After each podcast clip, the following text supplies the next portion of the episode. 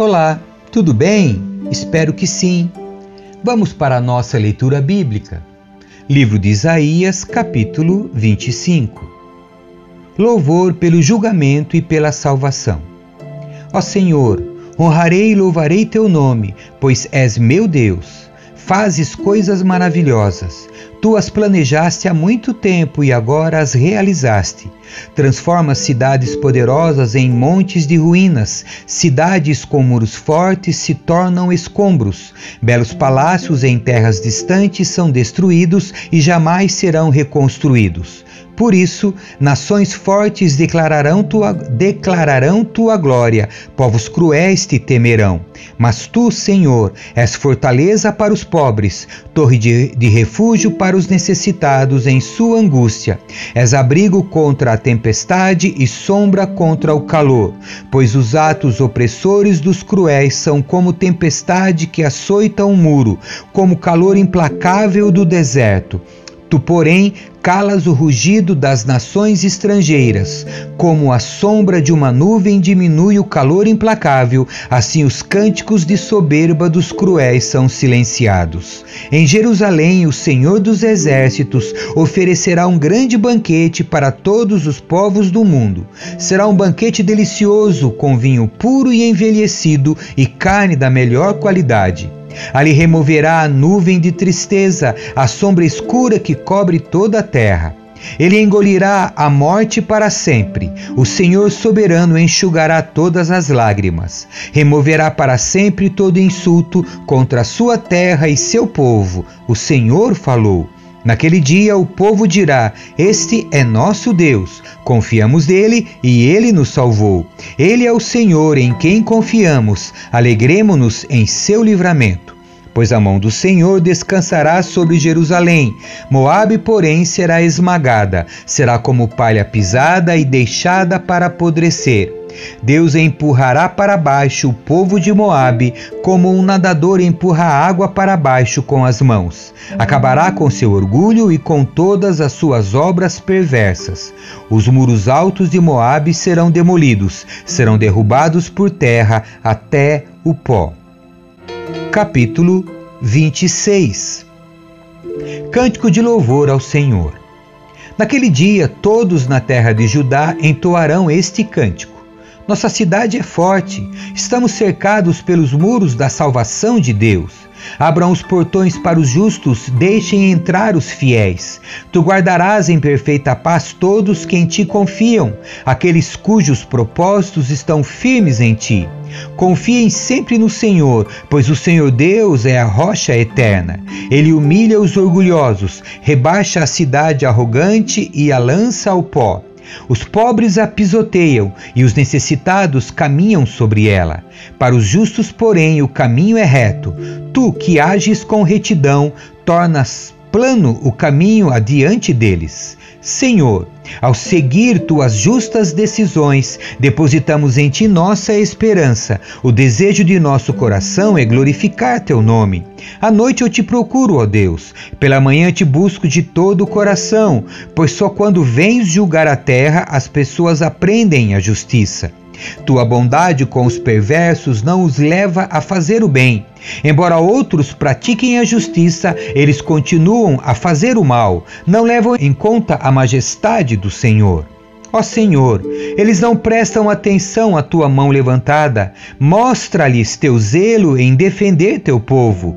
Então serão envergonhados, que o fogo de tua ira consuma teus inimigos. Senhor, tu nos concederás paz. Sim, tudo que realizamos vem de ti. Ó Senhor, nosso Deus, outros senhores nos governaram, mas só a ti adoramos. Aqueles a quem servimos estão mortos, seus espíritos jamais voltarão a viver. Tu os atacaste e os destruíste, há muito caíram no esquecimento. Ó Senhor, engrandeceste nosso povo. Sim, tu nos tornaste grandes, expandiste nossas fronteiras e foste glorificado. Senhor, em angústia te buscamos, oramos sob o peso de tua disciplina. Como a mulher grávida que se contorce e grita de dor quando dá luz, assim estávamos em tua presença, Senhor. Nós também nos contorcemos de dor intensa, mas nosso sofrimento em nada resultou. Não trouxemos salvação à terra, nem vida ao mundo. Teus mortos, porém, viverão, seus corpos ressuscitarão. Aqueles que dormem na terra se levantarão e cantarão de alegria, pois tua luz, que dá vida, descerá como o orvalho sobre teu povo no lugar dos mortos. Restauração para Israel. Vá para casa, meu povo, e tranque as portas. Esconda-se por um breve tempo até que tenha passado a ira do Senhor. Vejam, o Senhor vem dos céus para castigar os habitantes da terra por seus pecados. A terra já não esconderá os que foram mortos, ela os mostrará para que todos os vejam. Capítulo 27 Naquele dia, o Senhor tomará sua veloz e terrível espada e castigará o Leviatã, a serpente que se move com rapidez, a serpente que se enrola e se contorce. Ele matará o dragão do mar. Naquele dia, cantem sobre a videira frutífera. Eu, o Senhor, a vigiarei e a regarei com cuidado. Dia e noite a vigiarei, para que ninguém lhe cause dano. Minha ira terá passado. Se houver espinhos e mato crescendo ali, eu os atacarei e os queimarei, a menos que se voltem para mim e me peçam ajuda. Que façam as pazes comigo. Sim, que façam as pazes comigo. Está chegando o tempo em que os descendentes de Jacó criarão raízes. Israel brotará e florescerá e encherá de frutos toda a terra. Acaso o Senhor feriu Israel como feriu seus inimigos? Destruiu o povo como destruiu seus adversários? Não, mas os exilou para que lhe prestassem contas. Foram exilados de sua terra, como se um vento oriental os tivesse soprado para longe. O Senhor fez isso para purificar Israel de sua perversidade, para remover todo o seu pecado. Por isso, todos os santuários idólatras serão reduzidos a pó. Nenhum poste de azerá ou altar de incenso continuará em pé. As cidades fortificadas ficarão silenciosas e vazias, as casas abandonadas, as ruas cobertas de ervas daninhas. Bezerros pastarão ali e mastigarão brotos e ramos. Israel é como os ramos secos de uma árvore, quebrados e usados para acender o fogo sob as panelas. É nação tola e insensata. Por isso, aquele que os criou não terá compaixão nem misericórdia.